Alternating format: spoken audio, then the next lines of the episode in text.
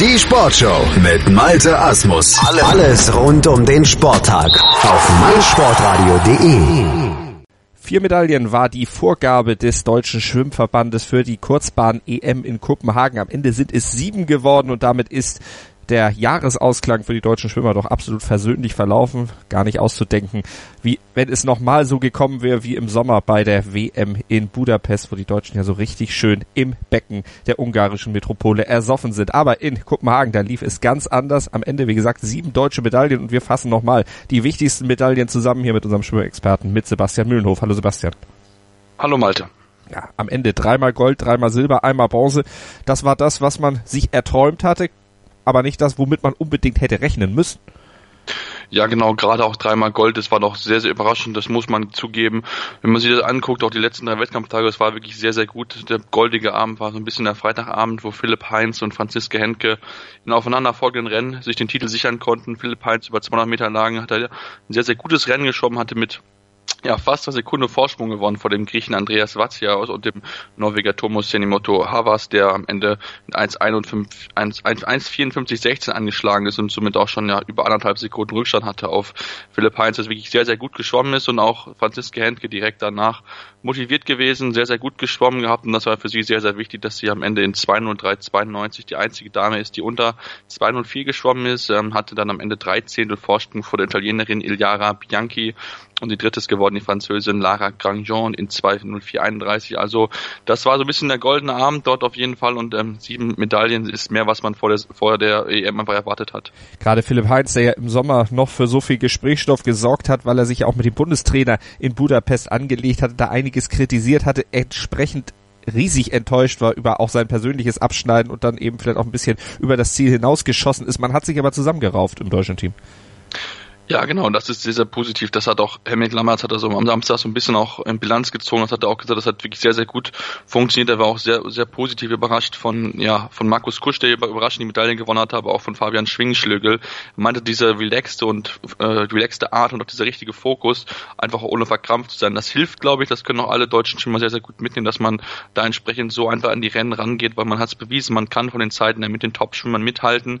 Bei einigen Disziplinen kann man noch ein bisschen dran arbeiten, aber sind junge Schwimmer mit dabei dabei, die das Potenzial haben, im nächsten Jahr noch mit vorne mit so reinzuschwimmen. Und das ist sehr, sehr gut, dass man sich jetzt zusammengerauft hat, dass man jetzt gemeinsam den, Ge Weg geht Richtung, Richtung Kurzbahn wie im nächsten Jahr. Das ist ja schon mal positiv. Und dann natürlich dann mit Großziel Olympia, dass man dort dann entsprechend die richtigen Schlüsse gezogen hat, viele Medaillen auch mal wieder gewinnen kann und dann sich nicht ja damit äh, ja, grämen muss, dass man wieder nichts hingekriegt hat. Also das sind dann schon wirklich sehr, sehr positive Ergebnisse, weil auch bei denen, die sich am Ende nicht auf Stocker geschoben haben, auch die Zeiten durchaus Hoffnung auf weitere Erfolge in den nächsten Jahren machen, wenn wir nochmal auf ein paar Namen aus deutscher Sicht genau gucken. Franziska Henke, die zum Beispiel, das war ja auch die einzige, die in Budapest aus deutscher Sicht noch was gewinnen konnte, da er eine Medaille geholt hat. Jetzt über 200 Meter Schmetterling erfolgreich gewesen mit der Goldmedaille über die Kurzbahn. Sie ist vielleicht so die positive Ausnahme im ganzen Jahr. Ja, das, das würde ich auch so sehen. Und das ist gerade auch ganz wichtig für sie ja auch gewesen, dass sie bei den großen Rennen ja auch mithalten konnte. Wir hatten es ja vor zwei Jahren, wo sie ja auch als die Weltjahresbeste hingegangen ist zur WM und ja dort wirklich kläglich gescheitert ist. Und sie hat sich seitdem wirklich sehr gut entwickelt. Auch vom Kopf her ist sie jetzt so weit fit, dass sie, dass sie das Team führen kann, dass sie zu Medaillen hinschwimmen kann und dass sie die Top-Zeiten, die sie schwimmen kann, dann auch dann im Finale zeigen kann. Und das ist für sie sehr, ganz, sehr, sehr wichtig zu sehen. Das ist für sie auch sehr, sehr positiv. Sie gehört zwar schon zu den etwas erfahrenen und etwas älteren Schwimmer und deswegen deswegen wird für sie wahrscheinlich Olympia 2020 das größte Highlight werden. Aber davon kann sie auf jeden Fall was auch an die jungen Sportler weitergeben. Einfach, dass sie, was sie daraus gelernt hat, aus der guten guten Zeit und dass sie es dann trotzdem nicht umsetzen konnte. Also von daher sollte man als junge Schwimmerin vielleicht ein bisschen mit Franziska Henkel gucken und einfach von ihr die Erfahrung mitnehmen, weil sie, wie gesagt, sie hat, ist schon gescheitert gewesen, aber hat sie ist ja wirklich sehr, sehr gut hingekriegt. Also es ist sehr persönlich für sie, weil sie auch wirklich eine sympathische Schwimmerin ist und ähm, freut mich einfach für sie, dass sie es so positiv gestalten konnte dieses Jahr. Ganz stark natürlich auch Sarah Köhler, die hatte erst über 800 Meter die Goldmedaille geholt, da deutschen Rekord geschwommen, hat das Ganze dann über die 400 Meter mit Silber und einer weiteren deutschen Rekordzeit dann noch äh, nicht toppen können, aber auf jeden Fall nochmal ein weiteres Ausrufezeichen setzen können. 3,59,12. Also sie hat diese 4-Minuten-Marke geknackt. Das ist ja auch da nochmal ein richtig, richtig dickes Ausrufezeichen. Auf jeden Fall ein ganz, ganz starkes Ausrufezeichen von ihr gewesen. Es war wirklich auch ihre, ihre Titelkämpfe. Wie gesagt, für über 400 Meter hat es da nicht gereicht. Da war die Ungarin Boklager Kapas, die ja zweite war, über 800 Meter. Diesmal das bisschen schneller, fast eine Sekunde. Da war sie ein bisschen besser. Das hat man ähm, auch schon gesehen gehabt, weil über die 800 Meter Distanz des Kapas wirklich gut war. Über die, über die 400 Meter dann hinten raus ein bisschen die, die Power gefehlt hat. Aber ähm, trotzdem Platz zwei aller Ehren wert. Sie hat das wirklich sehr, sehr gut auch gemacht und hat auch die richtigen Schlüsse gezogen. Nachdem es bei ihr auch bei der WM jetzt nicht so gut gelaufen ist, ähm, hat sie jetzt scheinbar die richtigen Schlüsse gezogen, hat jetzt ähm, viel Selbstvertrauen gesammelt und in der Kurzbahn ist es immer ein bisschen was anderes. Da muss die wirklich die Wechsel sehr, sehr gut sitzen, die Wenden müssen sehr, sehr gut sein. Das hat sie wirklich sehr, sehr gut hingekriegt. Vier, unter vier Minuten, das ist schon ordentliche Ansage auch an die Konkurrenz und da muss man auf jeden Fall dann mit die in den nächsten Jahren äh, einfach rechnen, wenn sie das wiederholen kann. Wenn sie diese Leistung einfach bestätigen kann, wovon ich jetzt mal ausgehe und wovon ich auch hoffe, dass sie dort auch dann über die langen Distanzen einfach mit den Top-Leuten mithalten kann. Wie gesagt, da fehlen noch einige aus Australien, aus Amerika, wo ja auch über diese Distanzen wirklich viele Schwimmerinnen sind, die mit vorne mitschwimmen können. Also muss sie gucken, dass sie auch gegen internationale Konkurrenz Bestand halten kann, aber trotzdem zweitbeste in Europa oder beziehungsweise beste über 800 Meter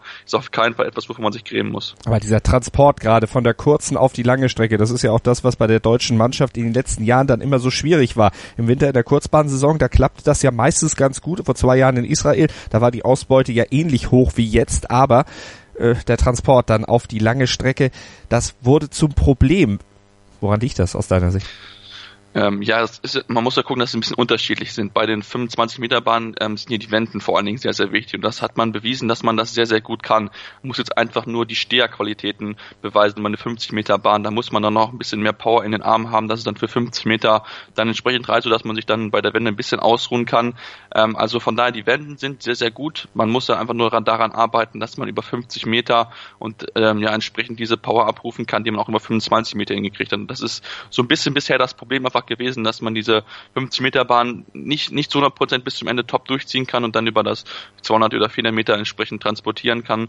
Ähm, das ist, glaube ich, so dieses große Problem einfach. Wie gesagt, Wenden funktioniert sehr, sehr gut. Das sind bei 25 Meter Bahnen mit das Entscheidendste, aber dass einfach diese, ja, diese Power, diese, diese Kraft dann da ist, über 50 Meter Bahn das voll, voll abzurufen, Kompetenz abzurufen ähm, und dann wirklich dann auch über diese Distanz voll Gas zu geben. Das ist so etwas, was fehlt, ähm, was man, wo man jetzt dann arbeiten muss. Bin ich sehr, sehr gespannt, wie sie es jetzt hinkriegen im nächsten Jahr. Ähm, da gibt's nur die EM, also keine große WM, da ist ja die Kurzbahn-WM das, das Highlight, aber trotzdem sollten sie versuchen, daran zu arbeiten, ähm, dass sie dann entsprechend in zwei Jahren ähm, oder in anderthalb Jahren viel mit dann bei der WM voll mit dabei sein können und dann entsprechend für 2020 soweit vorbereitet sind, dass sie dann auch ja, Medaillen einfahren können. Es ist kein einfacher Weg bis dahin, es ist mit Sicherheit schwierige, schwierige Wege zu gehen, aber muss das jetzt angehen, man muss die, richtigen Schlüsse jetzt einfach ziehen aus der Saison, jeder für sich selbst, worum muss er daran arbeiten, wo sind seine Schwächen? Und dann kann es auf jeden Fall gut funktionieren, man hat es gesehen, man kann mit Top-Leuten mithalten, wir haben ja wirklich viele Bestzeiten auch am Ende gesehen, einige deutsche Rekorde, ähm, sieben deutsche Rekorde waren es am Ende, zwei Dutzend neue Bestzeiten den deutschen Schwimmern, also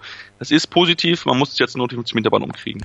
Und eben für 2020, das hat Henning Lamberts auch gesagt, die Leistungsdichte noch ein bisschen verbessert, weil Deutschland momentan eben so fünf, sechs Optionen hat, die im im Finale eine gute Chance haben, Medaillen zu gewinnen, aber das müsste natürlich noch ein bisschen breiter werden, so der Bundestrainer, damit man dann eben bei Olympia 2020 nicht das wieder äh, kassiert, was man 2016 und 2012 kassiert hat, nämlich eine Nullnummer, wo die deutschen Schwimmer ohne Medaille von den Olympischen Spielen nach Hause gefahren sind. Äh, ohne Medaille, das kennt eine andere Dame überhaupt nicht. Das war die, die auch in Kopenhagen wieder abgeräumt hat. Katinka Hosschuh, das ist die Rekordsiegerin von Kopenhagen mit sechs Titeln.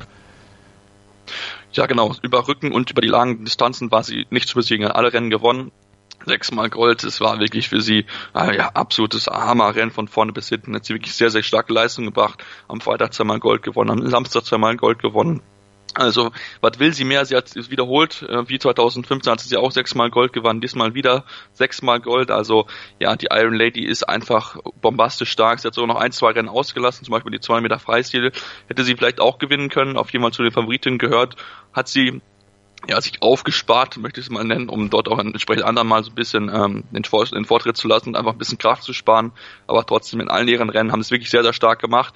Bisschen knapp war es über 50 Meter Rücken, Dort war der Vorsprung Ende nur 14 Hundertstel, aber trotzdem ihre Dominanz ist einfach unglaublich und das ist jede Superlative dafür entsprechend richtig angewandt, weil sie ähm, ja unglaublich großes Programm schwimmt und es trotzdem hinkriegt, in sehr, sehr starken Zeiten vor ihren ja, Konkurrentin zu gewinnen. Und damit hieft sie natürlich auch die ungarische Mannschaft auf ein ganz anderes Level, denn von den acht Goldmedaillen, die Ungarn gewonnen hat, hatte sie, wie gesagt, sechs gewonnen und damit den Platz zwei im Medaillenspiegel hinter den Russen eingetütet. Die hatten neunmal Gold geholt, fünfmal Silber, viermal Bronze. Ungarn achtmal Gold, dreimal Silber, zweimal Bronze und die deutsche Mannschaft, die rangiert mit drei goldenen, drei Silbermedaillen und einer Bronzemedaille auf dem fünften Platz geteilt mit den Schweden auf diesem Medaillenspiegel. Also, so sieht's aus. Die Kurzbahn-EM in Kopenhagen aus deutscher Sicht durchaus ein Erfolg. Wir wollen hoffen, dass die deutsche Mannschaft das auf die Langbahn dann auch übertragen kann im nächsten Jahr und sich vor allen Dingen für 2020, für die Olympischen Spiele in Tokio dann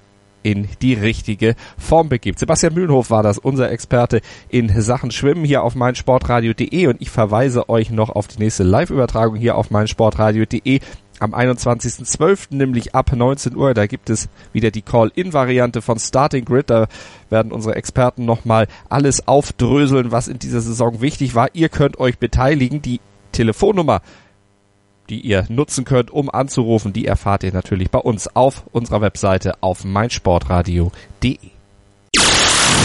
Hallo, hier ist Benny Hövedes und ich höre meinsportradio.de.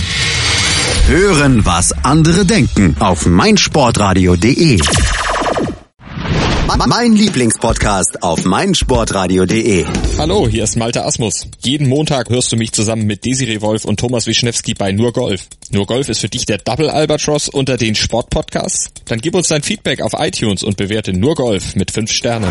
Dir gefällt, was du hörst? Dann rezensiere unsere Sendungen jetzt auf iTunes und gib ihnen 5 Sterne. Schatz, ich bin neu verliebt. Was? Da drüben. Das ist er. Aber das ist ein Auto. Ja, eben. Mit ihm habe ich alles richtig gemacht. Wunschauto einfach kaufen, verkaufen oder leasen. Bei Autoscout24. Alles richtig gemacht. Wie baut man eine harmonische Beziehung zu seinem Hund auf? Puh, gar nicht so leicht. Und deshalb frage ich nach, wie es anderen Hundeeltern gelingt, beziehungsweise wie die daran arbeiten. Bei Iswas Dog reden wir dann drüber. Alle 14 Tage neu mit mir, Malte Asmus und unserer Expertin für eine harmonische Mensch-Hund-Beziehung, Melanie Lippisch. Iswas Dog mit Malte Asmus. Überall, wo es Podcasts gibt.